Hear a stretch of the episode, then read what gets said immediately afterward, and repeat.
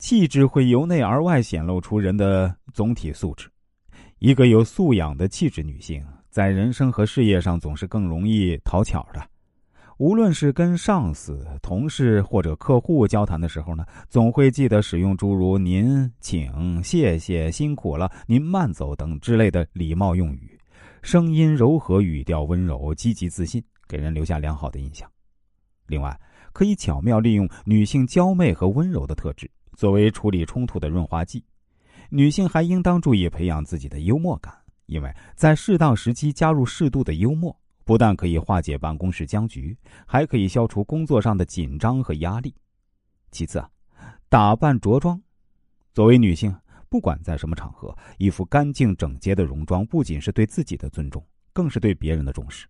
办公室更是如此，因为不可无妆，也不要浓妆，淡妆最为合适。在办公室啊。特别是大庭广众下扑湿脂粉、涂口红，都是很不礼貌的举动。所以啊，若是需要修补脸上的妆面啊，必须到洗手间或者附近的化妆间去。发型要大方干练，头发保持干净整洁，不要太过染烫。在着装上应符合公司的气氛，套装、高跟鞋是女性最经典的职业造型。尽量不要穿个性夸张的服饰。低胸衣、迷你裙、露背装呢，都不适宜出现在办公室。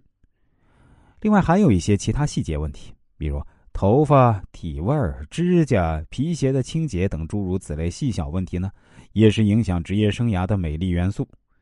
有些人虽然很在意自己的穿着打扮，但却忽略了头皮健康和体味深色外套上留下的头皮屑和公司气质毫不搭调的潮装打扮。虽然是名牌，却过于浓烈的香水；干净的套装下，却穿着一双沾满灰尘的皮鞋。这些看似细小的问题呢，往往会影响自己的职业形象，为自己减分。还有啊，指甲虽然是个细节问题，但却可能影响大局。过长的指甲以及浓艳的指甲油，都会给人留下不重视职场礼仪、不懂得关爱自己的职场形象。